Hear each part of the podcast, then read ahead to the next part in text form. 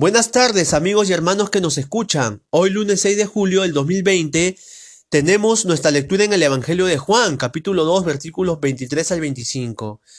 Y dice la palabra de Dios, versículo 23, estando en Jerusalén en la fiesta de la Pascua, muchos creyeron en su nombre, viendo las señales que hacía. Pero Jesús mismo no se fiaba de ellos porque conocía a todos y no tenía necesidad de que nadie le diese testimonio del hombre, pues él sabía lo que había en el hombre. En estos tres versículos vemos un contraste en lo que la gente empieza a creer en el nombre de Jesús por las señales que él hacía, pero Jesús no se fiaba de ellos. Jesús no confiaba en ellos.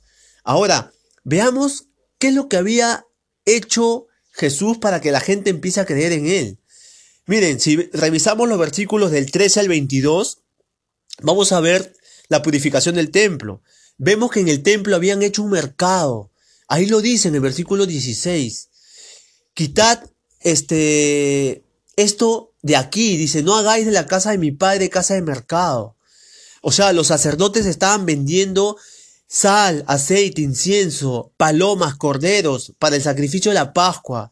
Usted debe recordar que una vez al año el, el sacerdote hacía holocaustos para perdón de pecados. Pero ellos te estaban pidiendo que tú compres todo ahí en el templo y habían hecho un mercado. O sea, y te lo vendían más caro. O sea, si tú querías ir a, ofrecer sacrificio y tenías un corderito en tu casa y tú querías ofrecer el mejor del cordero y lo llevabas, ellos te decían, cuando llegabas al templo, te decían, mira, ¿sabe qué?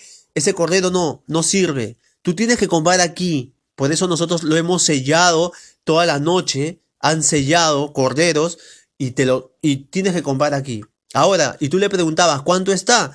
Y ellos te decían, ¿sabes qué? Está cinco veces más que lo que, lo puede, que lo que lo compras afuera.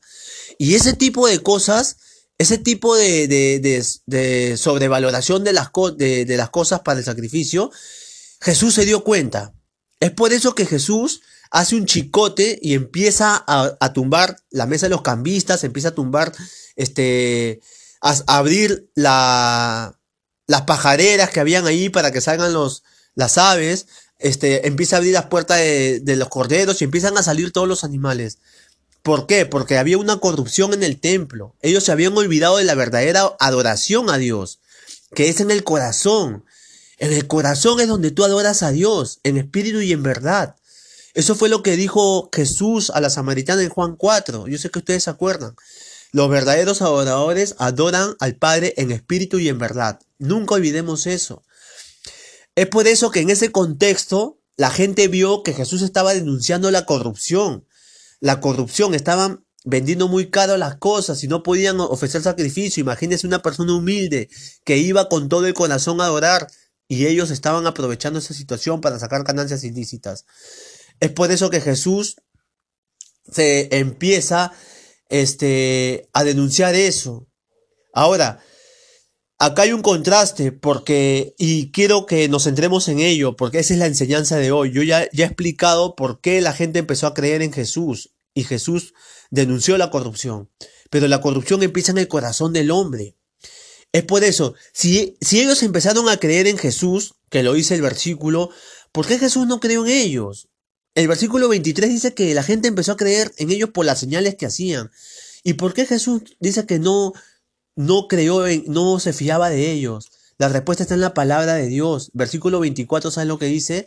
Jesús mismo no se fiaba de ellos porque conocía a todos y no tenía necesidad que nadie le diese testimonio del hombre, pues él sabía lo que había en el hombre. O sea, Jesús sabe lo que hay en tu corazón, amigo y amiga que me escuchas.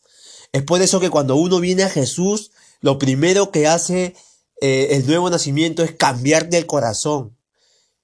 Y, el Señor Jesús enseñó de que del corazón salen los malos pensamientos, salen las guerras, las enemistades, las fornicaciones, la lascivia, los malos deseos, todo sale del corazón.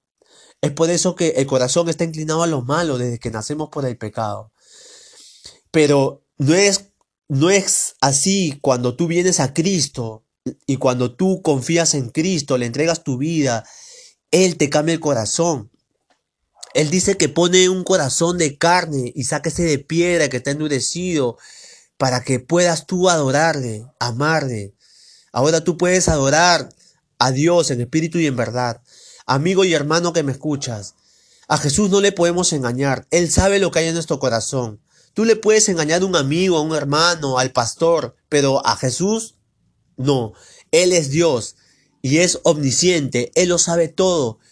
Y este es el contraste que Jesús hace. La gente empieza a creer en Él, pero Él no se fía de ellos. ¿Y saben por qué? Porque Él conocía el corazón del hombre. Miren lo que dice 1 Corintios 8:3. Si alguno ama a Dios, es conocido por Él. Qué tremenda declaración. Si alguno ama a Dios, es conocido por Él. O sea, Dios sabe quiénes le aman y quiénes no. Hay algo que, que, lo sorprendió en todo el Evangelio a Jesús, y es la fe de un hombre, de un centurión, cuando su siervo estaba enfermo y a punto de morir. Lo pueden leer en Lucas 7, del 1 al 10. Dice que este centurión tenía su siervo y estaba enfermo a punto de morir, y él sabía que Jesús hacía milagros. Y él, este, cuando se encuentra con Jesús, le dice, mira Jesús, no es necesario que tú vayas a mi casa, yo soy hombre pecador, pero no puedes entrar a mi casa, pero si tú quieres puedes decir de aquí donde tú estás, decir que mi siervo sane y él va a sanar. ¿Y sabes por qué? Porque yo también soy hombre de hombre de, de mando. Yo digo a mi criado, haz esto, haz esto, y ellos lo hacen. Así que es necesario que tú, no es necesario que tú vayas, solamente tú di la palabra y mi siervo sanará. Y cuando Jesús oyó esto, ¿saben lo que dijo Jesús? Miren, el versículo 9 de Lucas 7 dice esto. Al oír esto, Jesús se maravilló de él. Y después le dijo a la gente, os digo que ni aún en Israel he hallado tanta fe. Si, si, si nosotros creemos en Jesús, si nosotros le amamos a Jesús, hemos leído en 1 Corintios 8.3 que Él lo conoce, Él sabe cómo estamos, amigos y hermanos que nuestra fe siga confiando en Jesús. No importa lo que esté pasando en el mundo. El mundo se puede caer a pedazos y por cierto que está de mal en peor, pero nosotros vivimos por fe y no por vista. Las circunstancias no determinan nuestra fe. Sigamos adelante porque Jesús conoce nuestro corazón. Él sabe que le amamos, pero hay veces fallamos.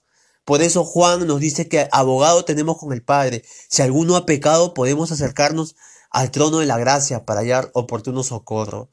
Que Dios nos bendiga y recordemos que Jesús conoce nuestro corazón y si alguno le ama a Dios, es conocido por él. Que Dios nos bendiga.